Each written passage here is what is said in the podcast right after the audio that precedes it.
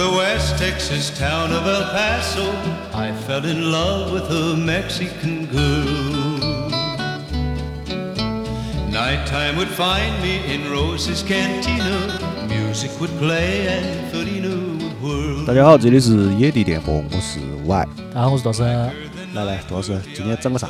说了的嘛，今天反正第一个是少杀点人，第二个是你上期太沉重了，不是沉重，是有些人听到心里有点负担了。就是听得很，大家很憋，其实就是。对对对对对因为我们朴素的情感是需要接受不到这个事情对，。朴素的情感需要我有报，但是显然他没报，所以大家很难受。这一期一定是我有恶报。第二个是呢 现在，少死点人。现在一来先保证了这期恶有恶报，哦哟报。第三个是尽量轻松一点儿。好，这期报到位了的兄弟们，可以听，姐妹们可以听，可以听，报到位，报到位哈。啊，嗯，今天我们这个就如标题所说哈，国版《绝命毒师》的猫鼠游戏，一看标题就是两个电影噻，应该大家还是都比较耳熟能详了哈。先给大家科普一个法律知识：中华人民共和国刑法第三百四十七条，走私、贩卖、运输、制造毒品有下列情形之一的，处十五年有期徒刑、无期徒刑或死刑，并没收财产。走私、贩卖、运输、制造鸦片一千克以上，海洛因或者甲基苯丙胺五十克以上，或者毒品数量大的，最高就可以判到死刑了。如果以这个刚刚我们说的这些数量来计算的话，今天我们的主人公差不多要死六十万次，因为五十克就要死一盘嘛。那这个已经是毒枭了，他是他绝对不是贩子了，他是毒霸，毒王、对，毒帝。因为他在巅峰时期，他仅用了一年时间，他就造了三十一吨的病毒，这个就是他绝命毒师的身份。哦，标题还有第二个叫《猫鼠游戏》。等一下，我觉得你还是给大家介绍一下《绝命毒师》这个剧，它是个剧。哦，《绝命毒师》是一个剧，对对，因为很多人万一人家没看过呢，讲的是一个不要那么傲慢噻。要 得要得，讲的是一个化学老师嗯走上了违法犯罪的道路，嗯，很好看，对，成为了他们那边的大毒枭，差不多了，莫说了。最后也受到了制裁，又死得自惨。又给人家投完了，他最后是那么死的，可以看一下，那是个有有几季，五六五六七八季吧。有六季。嗯，好看好看。对，有几年了，可以看。对啊嗯，第二部标题上的电影叫《猫鼠游戏》。嗯，猫叫汤姆嘛，猫，哎，猫真的是 Tom，因为他是汤姆汉克斯演的，鼠是杰瑞是吧？鼠是小李，小李演的，啊也是一部很有名的，斯皮尔伯格拍的。小李这这很聪明，在那个里面，对对很厉害。为啥子我们这边也讲到猫鼠游戏呢？因为国内的警察在逮捕今天的主人公的过程中，和他擦肩而过了至少三盘，有坐同一部电梯跑脱了，有从地道跑脱了，有躲山洞跑脱了，甚至在政府眼皮子底下包了两批山种木头，上了当地报纸，警察去逮也跑脱了。哦，而且他不光是跑，他还有一个特点，也有点像小李，就是他做啥像啥，门门通，样样精。厉害。他在走上这个毒师道路的过程中，还开发了很多根本不沾边的产业，而且比较成功。所以说，今天这个故事还是相当精呃，彩。有点意。思，有点意思。来来来，进入正题。那我们就正式开始了。一九九六年，西安交通大学有一个退了休的化学教授，叫赵教授。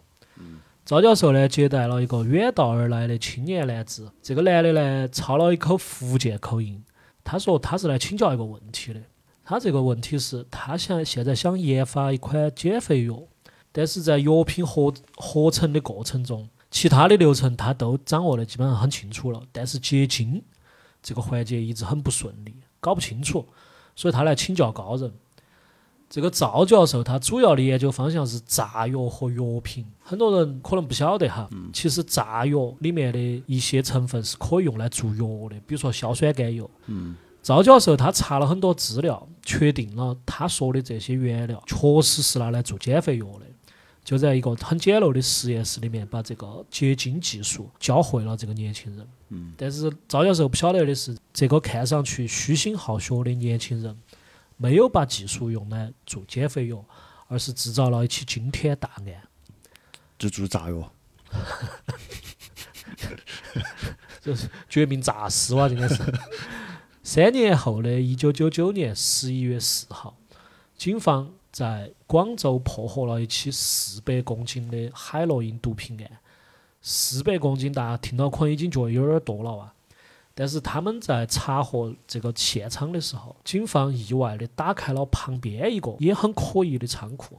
打开之后，震惊全世界，因为仓库里面摆的全是冰毒，从地上一直码到房顶。警察调了一个排的武警来，才把冰毒全部运走。旁边有一个小的操场、篮球场，铺闷了的。这些冰毒一共十二吨。他直接光天化日这么晒啊，就铺到操场高头。没有，他是放到一个仓库头嘛。嗯，哦，武警来拿出来之后，拉出来，拉到一个操场上。数的时候，清点的时候，对，这些哨子铺闷了已经。哦，太吓人了。这个十二吨的十二吨的冰毒，是当年全球查获冰毒数量总和的两倍，相当于全球那年只查了六吨出来。相当于那年全球只全球只有他的一半。对，我操！这个就是我们今天讲的主人公，叫刘昭华。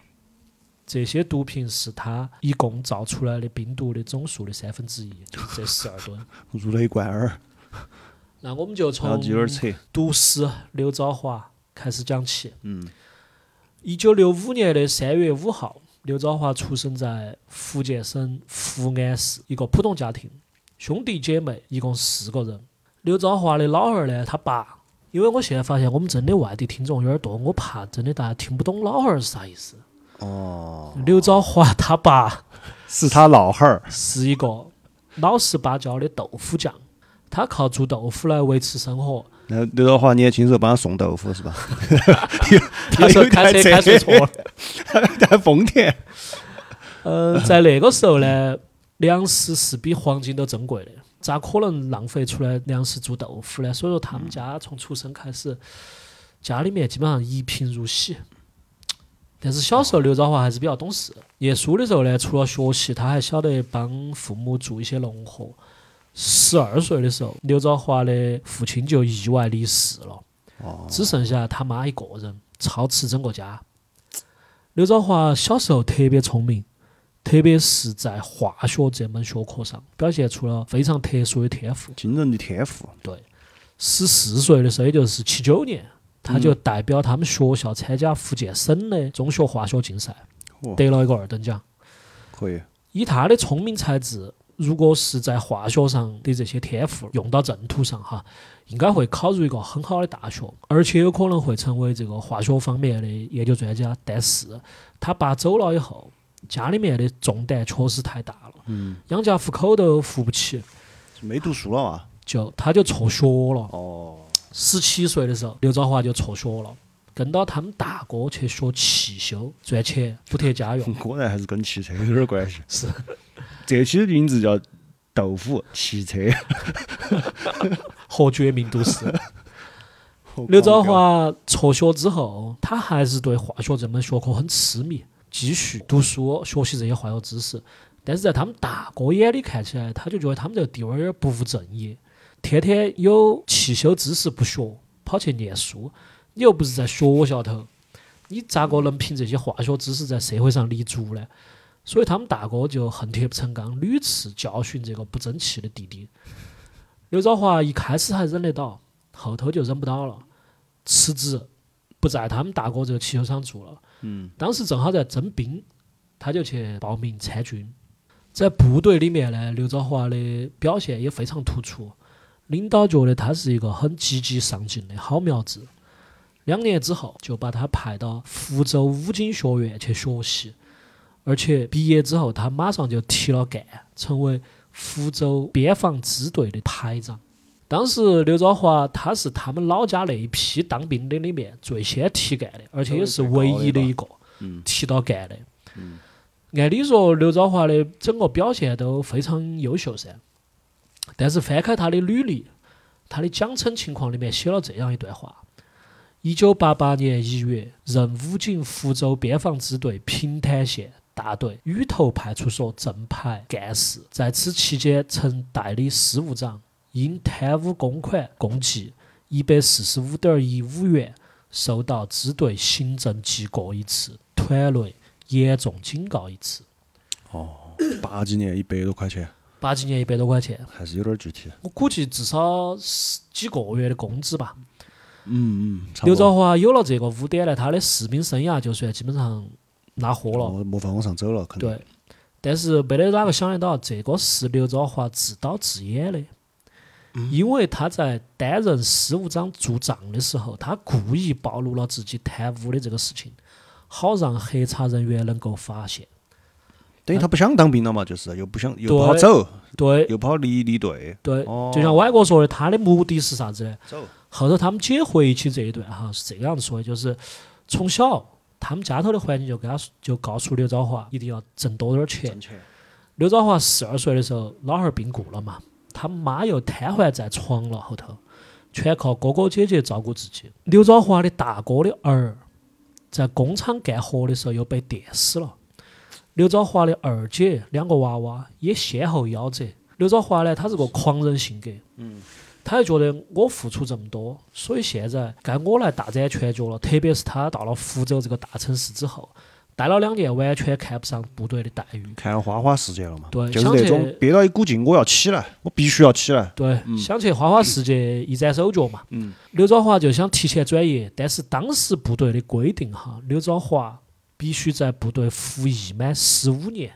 哦。所以他就选了这个方式，让自己很快的脱离部队。哦，这个是个狠人哦，用这种方式。对，这个事情暴露之后呢，也如刘兆华所期望的，他就转业了，被分配到老家福安的法院，当上了一个法警。多提一嘴哈，在当武警期间，刘兆华潜心学习了各种侦查、反侦查手段，嗯，以及武警必备的各项技能。在这段时间的学习经历，也为他后来的逃跑起到了很大帮助。身上有本领的人是。对，老刘当武警、当法警当得好好的，他咋又走上这个绝命毒师的道路呢？也是一段奇遇。因为赖钱噻。不是，他是这个样子的。当时九十年代初的时候，那个时候随时有台湾人投诚嗯跑到大陆来，嗯。那个林毅夫当时就这个样子噻。还有那个嘛，不只是九十年代，就是从五几年、六几年开始嘛，就有人你说那种开飞机，哦开飞机，但一般是这边开过去的，不也有那边开过来的？哦，那边开过来的有，也有但是这边开过去的多些。嗯，对对对，好几开过。去要大肆宣传。对，而且啥子黄金好多两哦。对对对，哦几斤几斤的发。哦，啥几百两嘛，一上千两黄金，然后过去就是意思。对的。那我们今天就来摆下他们的结局。我们今天就从他开了个飞机开始讲起。没有没有，还是从台湾人过来投诚开始摆哈。嗯，九十年代属于很后期了，但有一说一哈。九十年代初，我记得从好久开始，好像两边签了个东西，就说的我们两边都互相已经再不需要接受投诚了就不接受投诚那个了。哦就你要给底下的人说，我们都给底下人说，你就是开过去，对方也不得奖励你，也不得做啥子你，哦就不来都不投诚了。那说，但是像我们晓得的比较出名的就是林毅夫嘛，他当时报个排球，嗯，有狗刨就游到这边厦门来了嘛。他是金门嘛，对，八八年的时候，刘兆华就奉命去看护一个据说是台北地检署副署长的一个姓陈的老几。嗯可能是因为两个人都是从事这种司法工作的，嗯，两个人相谈甚欢。一见如故。对，刘兆华就告诉这个老几，他说自己的家境贫穷，爸爸死得早，家头四个娃，全靠母亲拉扯大。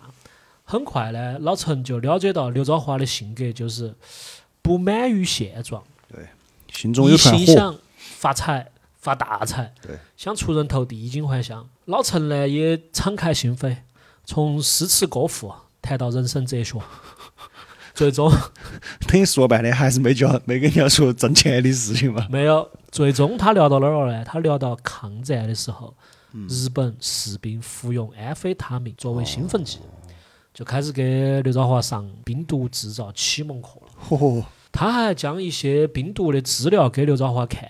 相对刘兆华来说，这个老陈就非常老练。过了很久了，他才拿出来一个铁皮盒盒。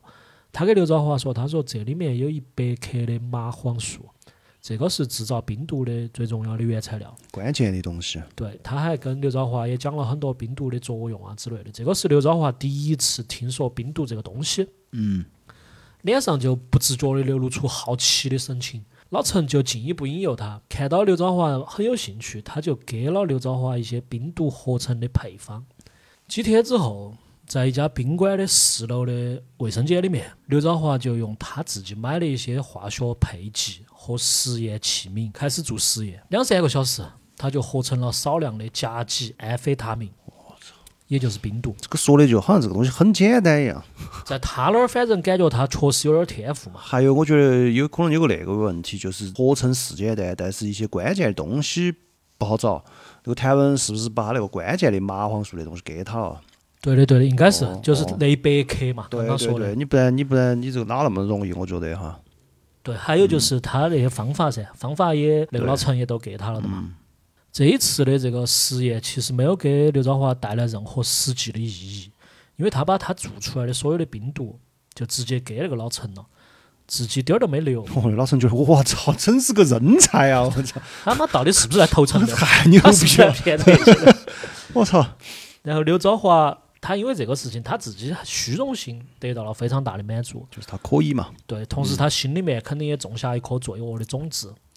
需要指出的是，刘兆华第一次制毒这个时间，一九八八年，当时我们国家还没有冰毒这种毒品的概念，哦，在台湾也没有专门的法律禁止这种东西，新型毒品相当于。它更多的是以一种受管控的减肥药的形式出现的。哇，那简直！对，所以从已有资料来看，我们国家是从一九九一年才开始缴获这种毒品，很有可能刘兆华就是中国大陆第一个地下制作冰毒的人，真教父。真教父。九二年，刘兆华就从法院抽调出去做招商引资。这个时候呢，他已经开始偷偷摸摸、小打小闹做一些毒品了，嗯，但不是主业。九四年抽调工作完了，这个太屌！我我我我跟你说为啥子我笑笑哈？主业法警，副业制毒，哦，后头还有 后头还有一些相关情节，我太狂野了，这哥哥，蛮荒蛮荒，白白天抓，晚上自己弄。真的牛逼！九四年的时候，他的抽调工作就结束了，但是刘兆华没有回法院去上班，法院催了他几盘，他不去。到了十二月底，刘兆华自己就辞职了。辞职之前，刘兆华开的是一台皇冠三点零，法院院长坐的是桑塔纳，但那个时候已经整到钱了，就是招商引资而其实私底下开始搞钱了嘛。就已经整到这点儿了皇冠三点零那个时候妥妥的豪车哦，啊！就是豪到要交给刘魔女弄去杀了的那么豪，我跟你说。就在深圳看到开这种的，你一般要叫点吓人要要叫要交舍友去走的哦，那个。上楼一会儿就那个广播就响了，是 是。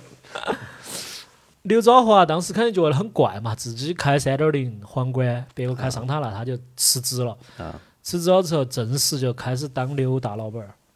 他开了一家塑料加工厂。投产之后呢，他还是非常正常的运营了一段时间，也赚了点儿钱。但是很快就遭受到人生中第一次挫折，因为他刚好在他离职之后没好久，国家就开始打击走私，而且严控国外的塑料的进口，所以他这个加工厂就损失惨重，也没得啥收入了。外人看来，这个时候刘兆华其实已经是当地小有名气的企业家，他虚荣心又重，他不允许自己事业走下坡路。正在这个时候，刘兆华制毒生涯的第一个伙伴出现了，叫陈文印。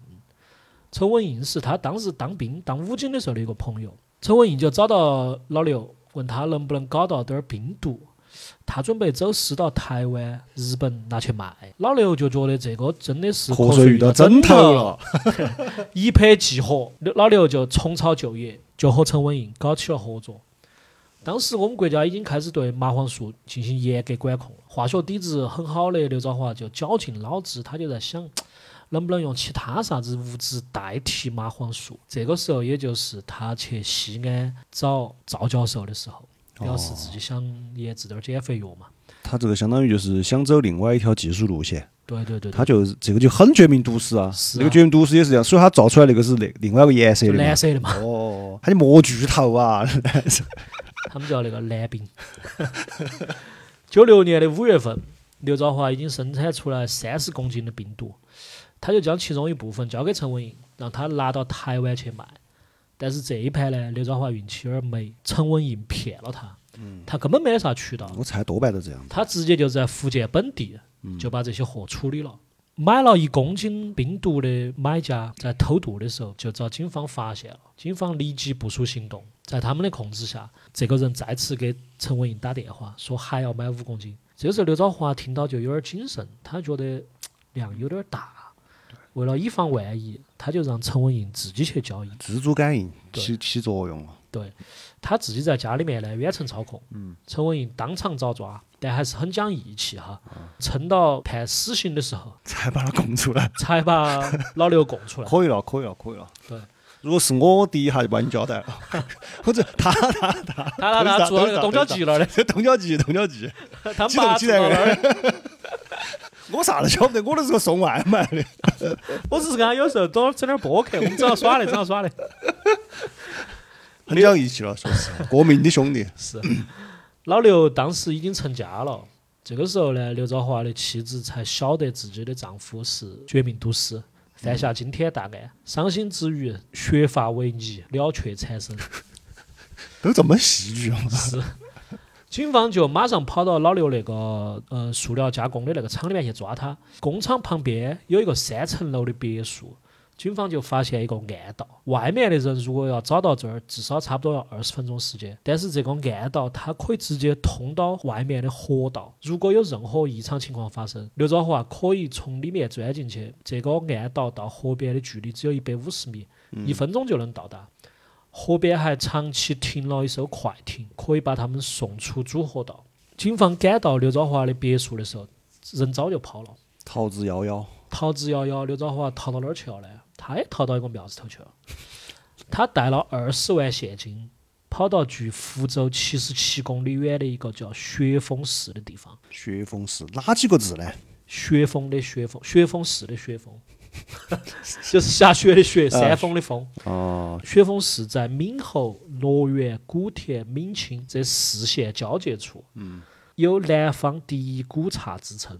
雪峰寺里面还存到刘昭华的父亲、侄儿、外甥女的骨灰，所以刘昭华在这个地方待了五天。据刘昭华后来交代，他在雪峰寺里面烧香拜佛，认真思考自己的人生。经过五天的求佛，他顿悟了。他决定扩大生产。对以前没弄对，摊摊起小了，要干就干一票大的。佛说：“我谢谢你。就在福建警方四处找他下落的时候，刘兆华已经从雪峰市出来了，并制定了下一个罪恶的目标。刘兆华去了中国毒品的重灾区广东普宁。他一到普宁的时候，就发现警方的通缉令已经过来了。普宁的很多生意人都是来自他的老家福安，嗯所以为了不暴露，嗯老刘就只在普宁待了三天。对，那个圈子没法混，对马上就是挂起的。冲到三亚去，在三亚待了一年之后，他感觉普宁的风声不得那么紧了，他又折返回普宁，准备在那边找一些合作者。在这个普宁这个地方，他就见了很多奇奇怪怪的合伙人，想跟他一起做生意。九八年的六月份，刘兆华在普宁遇到一对很奇特的毒师，一共三个人，一个是来自四川的张教授，还有他的妻子小丽，以及一个成都外国语大学的男老师。你还把这个事情拉得离我们好近哦。对啊，这三个人天天都跑到呃老刘家里面去切磋制冰技术，特别是那个小丽，牛逼哄哄。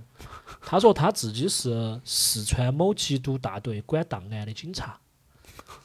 老刘对这这期上不上得到？来不来就是武警、法警、警察在搞这个，真的，老刘其实对他们这些人印象很不好，嗯，太高调了。因为他们觉得这些人的东西，第一个他们做得不纯，嗯第二个他们又爱打台面，所以打哈哈应付了事。但是感觉不是干实事的人，这都是混圈子的人。对的，老刘就在那边打听到一个本地的真正的贩毒老大，叫陈炳熙。这个人他有很固定的毒品来源，是缅甸最大的毒枭谭小林。谭小林在缅甸有几百个人的私人武装。通过打线，刘兆华就很快见到了陈炳熙，他们两个恶趣相投，就开始犯罪的道路。短短两个月，刘兆华就已经生产出来一吨的冰毒。但是这个数量不在他的野心范围内，他的目标是建一个生产出来十吨冰毒的巨型工厂。陈炳熙在普宁的制毒工厂效益突飞猛进，纯度直接提高到百分之八十五，而且成本降了五十多倍。关键是降了五十多倍，对不是降了百分之五十啊，朋友们。对，关键是它的结晶结出来那个晶，而且特别漂亮，卖相又很好。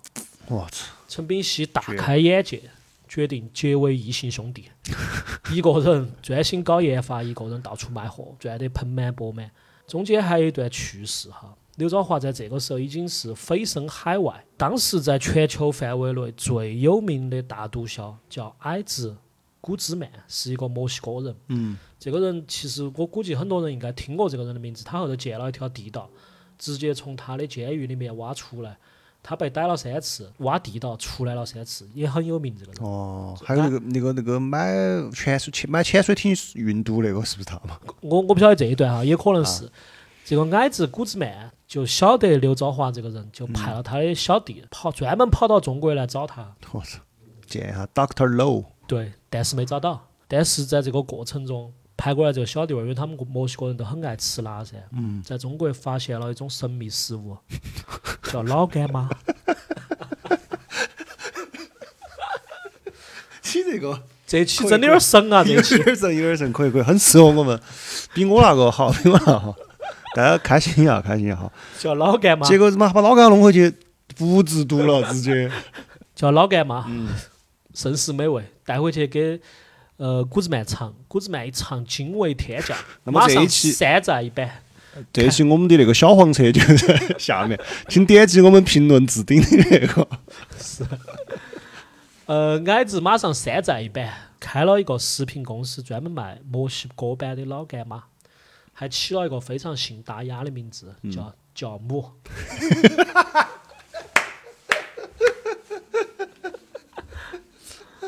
这是我们 查出去说的哈，确实差有点远。在这个时候，福福建警方还是一直在找刘兆华的下落。很快，刘兆华听到一个让他很惶恐的消息：陈炳熙遭抓了。九九年的十一月份，陈炳熙从谭小林那儿进了一百多公斤的海洛因，这批海洛因早就遭警方盯上了。嗯，海洛因进到国内的时候，陈炳熙就被一群准备就绪的缉毒警察一拥而上。直接按翻。直接按翻。这个就是我们之前说的仓库开了一十二吨冰毒的起源。摆了一操场那个，对他们按翻了陈炳熙之后，就在他的那个地点的旁边打开了这个仓库，就发现了那十二吨的冰毒。他们发现这些冰毒之后，就进行检验，发现这一批冰毒采用的是一种新型的合成技术。这个和九七年的时候刘昭华的那个冰毒案采用的是同一种技术，所以他们就跟把这两个案归到一起来办。这个时候，他们还发现仓库里面有一张保管单，上面写了一个人的名字，叫刘森，森林的森。嗯，这个老几是哪个呢？他们就跑去查，就按照这个地址，广东总统大酒店八百一十八号，马上派便衣警察前往该处进行核查。刘昭华发现陈炳熙出事之后，他们就分开逃跑噻。但是刘兆华又想起他在这个总统大酒店里面有个手提箱，里面有二十万的现金，还有一张运货单，最重要的是还有一个恶魔级别的毒品样本，恶魔级别是啥子意思哦？就是最牛非常顶火的毒品。当时它生产出来还没上市，哦新产品，新产品。嗯，原型机，对，原型在后头。这个新产品是啥子呢？叫卡芬泰尼，它是非常厉害的一种毒品。它厉害到啥子程度呢？它是吗啡的一万倍，海洛因的五千倍，是普通芬太尼的一千倍。这些数据可能还不太直观哈。后面卡芬泰尼这个东西在全球是出了大名的，在哪一次呢？是在二零零二年的莫斯科大剧院人质事件中。哦，当时车臣的黑寡妇在剧院劫持了大概八百名人质，嗯毛子战斗民族发起总攻，嗯他们用的就是一种不知名气体，嗯，放进去之后，黑寡妇全部死光，而且还毒死了一百多名人质。嗯，这个气体就是气溶胶的卡芬泰尼，我操，就是它已经稀释了很多倍之后，还有那么凶嘛？还有那么凶。嗯毛子也是这个行动很失败，这个行动，因为死了很多人质。毛子的那个思路跟一般不一样，一般就是我们去救人嘛。嗯毛子想的是我们一伙把里面，不管是人质还是那个劫持的，全部给他麻翻。是，还是很毛子真的。很毛很毛。刘兆华就冒险要想赶回酒店一趟，他在酒店门口就感觉有几个穿便装的老几有点像警察，心头完全不慌。嗯，一般人这个时候就跑了嘛就，转头就走嘛。对，嗯他不，他跟到警察进电梯，嗯，警察按八楼，他就按七楼，然后从电梯走下来，相当于他确认了这些人就是去逮他的，嗯就是逮他的，对，他还从电梯走下来。几乎同一时间，警方出动大批武警，嗯对市区的各个关卡进行围追堵截，对所有的可疑车辆进行排查。刘兆华出来了之后，他觉得很危险，这个时候咋走呢？咋跑得出去呢？开车肯定不可能，步行要找盘查。嗯，他晃晃悠悠跑到总统大酒店附近的一家卖自行车的，现买一辆自行车，装成一个路人，嗯，就骑起自行车骑了三个小时跑出去。我觉得他这个想法真的有点意思。有点儿有点儿脑壳我很前段时间。就在想，你如何判断一个城市里面是不是真的住到这儿的？就骑自行车的噻，嗯，就是骑他自己的自行车的。所以当时他可能也是这个想法，我骑自行车肯定就是当地人，而且你拦我也不好拦的，我骑个自行车，我掉掉头就走了。对我掉头就跑了。对对，你这个，我以为你刚刚说他前段时间在想咋个杀人跑脱。反正我们两个呢，你晓得有啥子直接说，哦 有啥子我可以改，要得。不需要走到那一步啊。刚刚给你倒的水，你喝了嘛？这种有没有有点感觉了，有点发虚汗？有点发虚汗，咋了遭，有点昏。呃，刘德华骑了三个小时的车，骑到城外面，穿过多次警察设的卡，嗯，骑出去之后换了几个落脚点，先到厦门，再到武夷山，最后他跑到青岛去。中间刘兆华疯狂取钱，他到青岛的时候已经取了五百多万作为逃亡资金，哎，但是那个时候你取钱在要办要办手续嘛？我晓得你想说。啊，而且你如果是提款机要拍照的嘛。他当时在过程中，因为刘兆华是结过三次婚的，哦跑的过程中还是把他二老婆、第二个老婆带到一起的，哦，所以说很多钱都是他这个二老婆取出来的。嗯他最终的落脚是落到青岛，因为他觉得青岛这个地方是没得哪个，一般警方会不会把排查重点放到这个地方，因为太偏了，就是离他们那个地方有点远哈。不是说不是说青岛岛偏哈，朋，友们。不说青岛青岛偏，青岛很好，青岛很好岛不偏，青岛不偏。青岛很厉害很厉害。哦现在 我们太敏感了。拿拿来了拿来了。嗯，我 两个人同时在那儿解释半天。汗毛都竖起来了，老子刚刚。他去了青岛之后，刘兆华就用了一个假名叫李生青，森林的森，青山的青。嗯用这个假名承包了十多台福彩贩卖机，他去卖彩票去了。卖彩票的过程中，刘兆华时不时还自己买点儿，还中了一百万。由于 刘兆华这个彩票站设计新颖，很多商家那是真的。在他这个彩票点现场开奖，就是进行一些学习和模仿的活动。山东卫视还专门为这个事情 采访过刘兆华数次。我说嘛，这个人真的是个人才，而且我觉得不只是他本人，就是他那个命运、运气这一方面，晓得吗？也也也是刚安排的很跌宕起伏。我觉得是敢打敢冲，有勇有谋。对他这个属于我说一个比较小的小众的梗啊，这个相当于啥子？相当于很他这个很精彩、很离奇，相当于打那个辐射那个游戏，点了一个狂野西部那个天赋，你就会遇到一些没点那个天赋遇不到的事情，奇奇怪怪的事情。除了卖彩票哈，刘兆华他上网看到中国海洋大学的生物系正在研究海洋生物制药的这个课题，他主动联系海洋大学生物系，出资四十万，协助开展此课题的研究。而且在这个过程中，他那个毒誓的引发了，他还跑去给大学生上课。哎，这儿我必须要打断你一下了，因为肯定有读者要问，都通缉他了，我又不晓得他长啥样子，他这么高调，一会儿又受采访，一会儿又去学校里面，刚开始通缉的时候是没得照片的，不是那种 A 级通缉犯。不理论上来说，你你想嘛，现在哦，可能那个时候没得啥子联网那些，是九不是嘛？九二年那个时候出的嘛，你通缉了又咋个通缉呢？通缉了又咋个通？你只有在 A 级通缉犯能在电视上或者那些时候能够有这些吧？可能时代的原因嘛。现在你晓得，现在哪怕是个小偷小摸，你不，但是你看后面有两年有些案子，有个老几不是他通缉犯，他还去上那个征婚节目，那儿都零几年的事情了哦。我觉得可能不晓得嘛，可能他们容貌也发生一些改变吧。啊，反正可能我就觉得是可能运气太好了，是点了狂野西部的。但他，嗯我们后头会把刘昭华的照照片放到那个 show notes 里面哈。他嗯长得，嗯、不太容易受人关注，他长得有点微胖。平平无奇那种。就你走到成华区，你会可能会看到十多个人都长得像刘昭华。嗯，他就长得就是一个微胖的面善的中年人不。是说成华区不好啊，成华区很时尚，是是是成华区有很多人。是是是，你咋的？今天要把人得罪完？你都说你都说东郊记，你这这个小区这栋楼，要得要得要得。嗯，他毒死引发了，中间还去给大学生上了几个月课。我什么真的太扯了这个。在青岛待了一年多之后，刘兆华他就看到了西部大开发的政策，他就锁定了自己的应许之地桂林。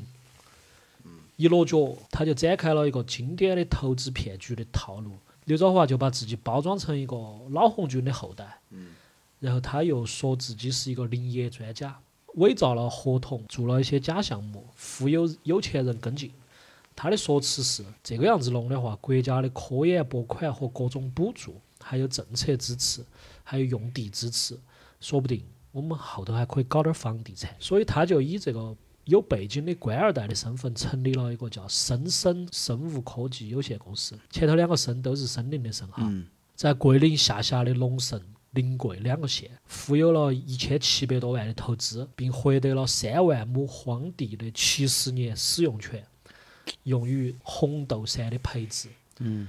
其实他说的打的幌子是红豆杉嘛，嗯，实际上是给制毒留条路，因为林场一般都比较偏僻，对，桂林的溶洞又比较多，地形很复杂，搞这些呢很不容易遭发现，所以说他一边搞毒一边种树，搞到搞到，他的这片林场就成了全世界最大的红豆杉林场。甚至还搞起了全省育苗，这个人真的，我觉得不搞这个，搞点其他的不早就发了嘛？有点本事好好的有点本事？非要去搞这个，真的太太神了。真的有点神啊！我就是有点那种财神为到给他追到给他喂饭那种。他说不忘我的我的初心，我不忘初心，初心就是要制毒。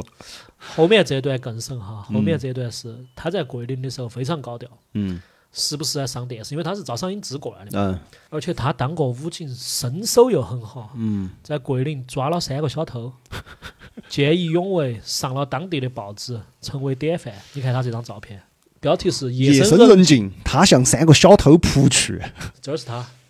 哦哟，看擒贼先擒王，我刚死抓住那个啥子就哦，哦，简直！这个啥子报纸？我把报纸名字念出来。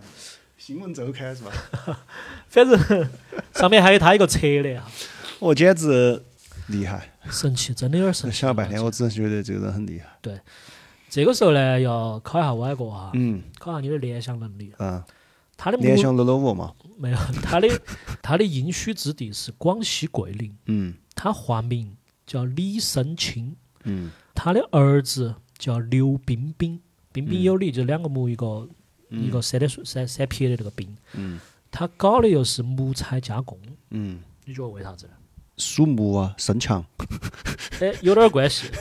缺木是吧？五行中。对嗯他找大师算过，嗯命中缺木，嗯所以他一定要找到桂林，嗯中间三个木，嗯，然后化名也有木，木。儿子叫刘彬彬，嗯又搞木材加工。这个人是一个很信命又很自大的一个人。嗯，在这个时候呢，天选之子嘛，就觉得自己是搞啥子都能成，然后你抓我，我又跑得脱。对，在刘昭华在桂林继续制毒贩毒的过程中，公安部已经悬赏二十万，开始向全国发布 A 级通缉令。现在就有照片了嘛，意思。对，刘昭华位列五名嫌犯之首，这是公安部第一次，哎，对的，这一句解释了哈，这是公安部第一次通过电视媒体公开的通缉毒贩。哦，通缉令在央视的焦点访谈播了一个多小时之后，公安部的监督局就陆续接到群众的举报。这不就是那谁吗？对，在众多举报的信息中，有两个广西桂林的举报电话引起了高度注意，他们反映的都是同一个人——桂林深生生物有限公司的老板李胜清。很巧合的是，这个焦点访谈播出的时候，刘昭华正在和他朋友在茶楼里面谈事情，嗯，边谈边就看到这个节目，就在放他。对，就在放他。嗯他不等他那个朋友反应过来，他先问他那个朋友，他说的：“哎，你看老几像不像我呢？”对面那个老几找他一说，就只有说：“ 哎，狗的硬是有点像。”丝毫没有任何注意。他跟这个老几摆完事情，就从茶楼出来，立马就跑了。通缉令发布的时候，桂林警方已经开始部署对刘兆华的抓捕行动。漓江花园一百八十五号，刘兆华的住处。警方到达这边的时候，刘兆华已经在两个小时之前都已经跑了。又跑脱了嘛？对，嗯，他和他的同伙跑到了广西阳朔的一个废弃的雷达站，躲到这个雷达站里面。刘兆华还不安心，他指使他这个同伙把车。开回原路，开回桂林，嗯，然后把车丢到桂林汽车站附近，让他这个同伙换乘公共汽车，嗯，返回阳朔。这个样子就给警察造成一种错觉，他坐公交车已经跑了，坐汽车，他们可能已经坐其他的交通工具已经跑远了。对，而且你相当于你坐了这个车，你就进入那个交通网络了，这有可能去任何地方。对他们可能的调查方向就是按火车来排查。哦，对。这个手法就有点像我们之前说的刘志清和林正米，记不记得？当时他们也是把那个车甩到那个花莲火车站嘛。对对。这之后，刘昭华和他的同伙就开始了十六天的山洞生活。与此同时，警方也把搜捕的范围扩大到山洞和废弃的营房等很多偏远的地方。他们也找到了刘昭华藏匿的那个山洞。上百人的搜索部队赶到这个废弃的雷达站的时候，又扑空了。洞中有洞，别有洞天。他得走另外一团跑了。对他已经跑脱了。嗯。刘兆华离开的时候，还在洞口写下了“李生清到此一游”，然后在洞的那个深处，他还写下了“刘兆华到此一游”。猫鼠游戏，纯猫鼠游戏。对。刘兆华出了洞之后，他就开始找自己下一个藏身地点。找来找去，刘兆华眼睛一亮，他选中了他自己的老家福安。那个是他第一次案发的地方。刘兆华自大的以为最危险的地方就是最安全的地方。灯下黑个。对，但是这一次他错了。刘兆华刚刚出逃的时候，警方已经在全国布控，毕竟是一个 A 级通缉犯嘛。经过九年的较量，警方已经把刘兆华的性格、犯罪心理摸得很熟了。他们就在刘兆华的老家重点布防。果然，刘兆华如期出现在富安市街尾二十七号的一栋民宅中。二零零五年三月五号凌晨，早已准备好的福建省厅缉毒总队联合刑侦总队和武警三方力量联合作战，把刘兆华一举抓捕归案。这一天是他四十岁的生日。一切命运中都早已安排好了的。对的。逍遥法外九年之后，刘兆华落网，表现出了超乎常人的镇定和嚣张。他被捕的时候，那些警察都有点紧张。嗯，他安慰那些警察说：“ 我不跑，不得事。”体面。对，警察又问他是不是刘兆华，他说：“我肯定是啊，这个还用说吗？”警察问他：“你自己晓不晓得自己做了啥事情？”刘兆华说的：“我晓得，你也晓得，我们还在这儿问啥子呢问？”面对审讯，他也语出惊人。他和警察说：“这个嘛，所有都说嘛。”面对审讯，说出了他当时最为全国人民记住的那段话。我的毒品从不给国人消费，都是卖给外国人的。他们曾经用鸦片打开我们的国门，那我用冰毒打开他们的。有点不正确啊！你要鼓鼓鼓掌了来，咋个？我觉得他这个人太奇妙了，就是这种感觉哈，但很邪恶哈。对对对对对，这也是刘兆华诸多神奇事件中热度最高的。对，这句我晓得。对，到了庭审阶段。嗯，刘兆华的辩护律师后来透露，他跟刘兆华商量这个辩护策略的时候，刘兆华一来就提出，我们不要说啥子减刑缓刑，我们直接打无罪辩护。当时律师吓一跳，他听完刘兆华的说法之后，花了大量时间恶补化学知识，查了这些资料之后，他真的脑壳也打铁了，他决定有可能按照无罪的方式来进行辩护。司法机关一听无罪辩护，觉得真的有点太扯了。政法委专门开会讨论，甚至建议律师你要不然不要去给刘兆华辩护，感觉你有点遭蛊惑了。换一个样的，这种人他很会蛊惑人的。庭审之中，宣读完起诉书之后，轮到刘兆华说的时候，他张口就是：“我有意见，事实证据不足，都是公安机关制造的假案。”接到刘兆华说，他供述当中的冰毒是公安机关要他写的。如若不然，公安机关就会报复他，不给他生活费。然后他解释到，他生产的是还有生活费啊，不晓得他可能意思是不给他生活不吃，可能是补吃吃喝喝那补贴之类的吧，我不晓得啥。反正就是虐他。他就是这么说的。他他解释到，他说的，嗯，他生产的叫盐酸左旋甲基苯丙胺和他还是想往那个减肥药高头靠，是对？和盐酸右旋甲基苯丙胺，跟刑法中说的甲基苯丙胺完全不一样，这两种根本就不是同一种化学物质。尿素和尿的区别是吧？他说的，他做的这个化学物品是一种化学中间体，它的用途是灭鼠，因为当时内蒙有鼠灾，他是拿这个给内蒙去灭鼠的，而不是作为毒品使用的。是嘛？张嘴就来。对，刘兆华在法庭上也辩护到说，他做的这个东西的药效是比甲基苯丙胺的毒效药效要强得多的。此时的法律确实也存在一个漏洞，嗯就是刘兆华制定的冰毒不是刑法中规定的，就他造的那个药效已经超出那个。人不能直接吸，对相当于就是说刑法规定不能造枪。他说老子造的是炮，对对对，就是这个意思。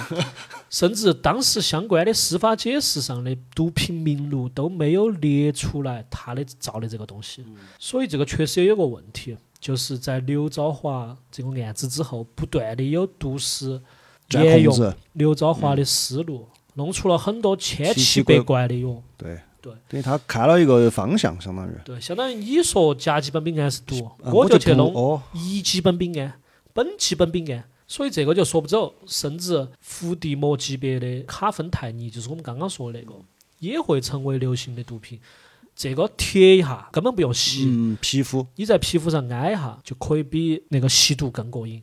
我操，后头就很有很多人模仿刘兆华。律师最后的陈词是：大家知道，毒品和药品往往具有双重的属性，合理用于医疗目的，用于为病人解除病痛。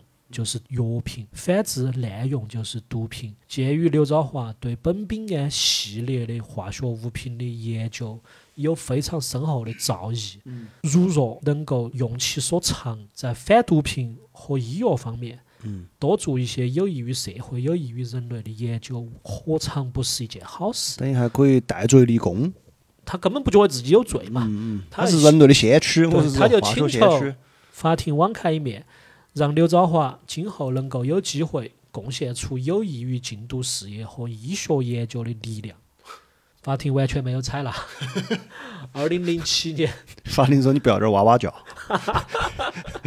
二零零七年六月二十二日，一审刘兆华被判死刑，他不服提出上诉。零八年六月二十五号驳回上诉，维持原判，并报最高人民法院核准。二零零九年九月十五号，经最高人民法院核准，刘兆华被押赴刑场执行死刑。这个时候出现他人生中最后的很喜剧的落幕。嗯，就是给大家补充一个冷知识哈，嗯死刑犯在执行死刑前是可以点歌的。你猜刘兆华点了一首啥子歌？不晓得，我猜不出来。按照他的性格，已经不想猜了，是不是？我觉得太他点啥子都有可能。他点的是啥子嘛？他老鼠点的大米。这首歌。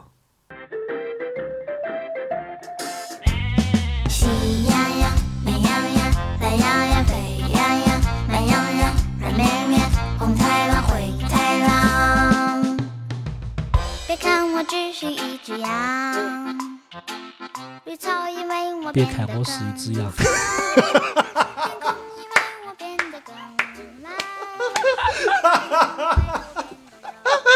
啊，这人真的邪恶，邪恶很坏哦，但是太妙了。就是那个嘛，就是喜那个灰太狼那个。喜羊羊灰太狼那只。哇，太妙了，这个人。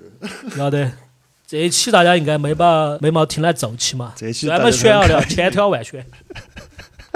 他也是得到了自己应有的处罚的哈。对对，但是得点多。但我跟你说，我觉得你刚刚他最后辩护陈词那些，我我觉得啊，搞不好如果换那种白左国家，还是妈听得进去，听得进去。他就要说，那就是那相当于不是经常那啥子，美国说啥子，一个老太太走到路上路路不平绊了一跤，牙齿绊落了，然后告路政赔了几百万。对啊他，就是那那就是没规定啊，会 我觉得太有可能。我们国家不来这些，我们不来这些，我们绝对把你拖进人道毁灭了。对，我觉得太有可能，而且甚至有可能是他们直接去告那些药品厂。嗯，就是如果拉到真的拉到美国哈，就告那些药厂，就说，哎，你们这个没说清楚，这个到底是不是药？对啊，你看那些我觉得他想个办法，不是国外经常那些说明书高头呢，嗯都要写得很奇怪噻。就是明明一些东西你我们都觉得这个还用写啊，他要写这个不能怎么怎么样，因为他就是怕你钻空子，到时候你告他，你说你说明书上没写啊，对对对对，对吧？哇，这个这个这个确实，但我们国家 不好意思，我们不来这是些，是是。所以说他还是他是几几年零几年执行的。零九年的九月十五号，执行的。对我其实其实对这个人我有点儿印象，因为我记得我看过他那个就是监狱里面采访他嘛，就截图嘛，就他那段嘛，我要用这个用冰毒打开他们的大 大门。大门。嗯这个人还是确实有点名气。我刚开始也是觉得这一段我们大家应该都在互联网上屡屡见过，都干过，肯定都晓得。嗯，但是没想到这个人的人生如此传奇，特别是最后那一首歌，太符合，太符合，太是。而且我觉得他这个就是命运吧，他包括他后面那些自大那些，他可能他前面太顺利了，他觉得他一定能跑脱的。他有的时候就你经常跑脱的话，你会觉得，嗯、我一定不会死。而且我是天选之人。哦，我是天选之人，我天选之人。对，就是而且他确实，我觉得我们不是在就是给他一些包养哈不，是不是他确实是一个我们是在分析这个故事，就是感触感，就是有勇有谋的人，他确实是一个比较有勇有谋。执行力很强啊，对对对吧？就是很精彩，今天故事很精彩，而且挺挺轻松的，相对，因为就是他自己嘛。就是他得到了应有的惩罚嘛，这也是我们轻松的一部分。对，当然还有就是，当然他毒品肯定造成了很多给人类造成了伤害啊，他生产那么多，对吧？但是我们是说这个案件本身嘛，就是里面没有死人呐、或者啥，就是他自己，他也得到他应该的报应。嗯，我们国家是对毒品打击力度最大的一个国家。对，而且还有个这个问题，就是说我帮杜老师补充一下啊，就是不是说你没有卖到国内就没得问题。他是这样子的，因为之前呢有个这个问题，我思考过，就是说之前网上不是有些歌手吸毒嘛，对有个歌手不是还说了一句嘛，就是我自己的身体，对对对，我自己怎么怎么样了还不行吗？其实它它逻辑上有个漏洞，就是是这样的，呃，首先你吸毒不是天上掉下来的，嗯，对吧？它是一个产业链生产出来的，嗯你在这个罪恶的产业链里面消费了。嗯嗯那么就会助长这个产业链的每一个个，就是就会助长这个产业链的生长。那么这个产业链就会去害其他人，是这样的。对就是不是说你自己吸，然后我自己承担自己责任，对吧？我又没害哪个，对我又没去贩毒，我买了我自己吸还不行吗？就是不行。对，还是那句话嘛，你买的每颗毒都是打在缉毒警察身上的一颗子弹。对，因为他不是，再说一遍，要强调一遍，因为我们这期说了这些嘛，我们要把我们价值观拿回来。对，因为它这个毒品不是凭空变出来的，它是一个产业链生产出来的，你的钱在产业里面产业链里面消费了，就是不行，就这样子。对的，对的，对对的。对，所以说还是还有一个就是很感谢我们的缉毒警察嘛那些，因为嗯，我不晓得为啥子，就是我经常看 B 站，但是 B 站高头这种有点儿多，就是有些集锦啊那些，就包括一些缉毒警察牺牲啊那些，就是前段时间我看到有一个老汉儿，他先牺牲了，嗯。然后他娃又去，他娃也牺牲了。啊，是我而且。对，而且他们的警号就是那种，嗯、如果爸爸是这个警号，哦然后他继承他的死了之后，对，就会封存起来。如果有一天再被开启，就是他的后人去当警察。啊但是有很就是很壮烈、很很悲壮的，就是他一家可能几代人都死了对，而且还有那种，啊。就这真的这个行业很很没得人性的哈，就是嗯比如说我晓得你是缉毒警察，对，我晓得你是边防支队的哪个队长，我就去给你家人直接打赌。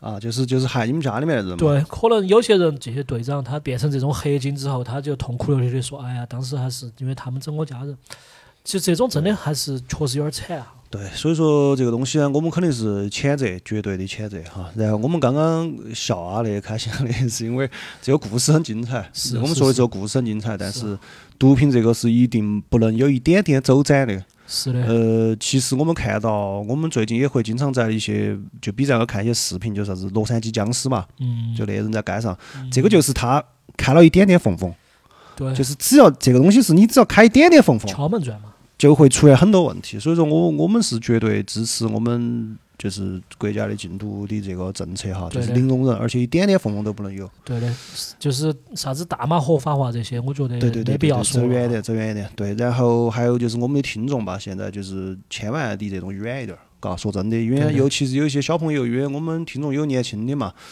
就是可能去一些娱乐场所啊，现在都不耍，现在又耍啥子校气那些了嘛，对吧？我呃今天我今天那个。我今天啊，我今天过来还在路上刷到一个一个新闻，说的是六个人，呃，五个人一晚上吸了一百八十多瓶笑气。大家出去娱乐场所耍，就离这东西远一点儿。成都前就之前是流行卖气球嘛，嗯对吧？离这东西远一点儿，不要去尝试哈，不是啥子好东西。要得要得，那还是欢迎大家加入我们的讨论群“野地电波”，在微信直接搜索，然后野地电波的全拼啊，对，然后会有机器人拉你入群。对对对对那好，那这期就这个样子，嗯嗯，那这就这样子，这里是野地电波，我是 Y，我是多斯。下期再见，拜拜。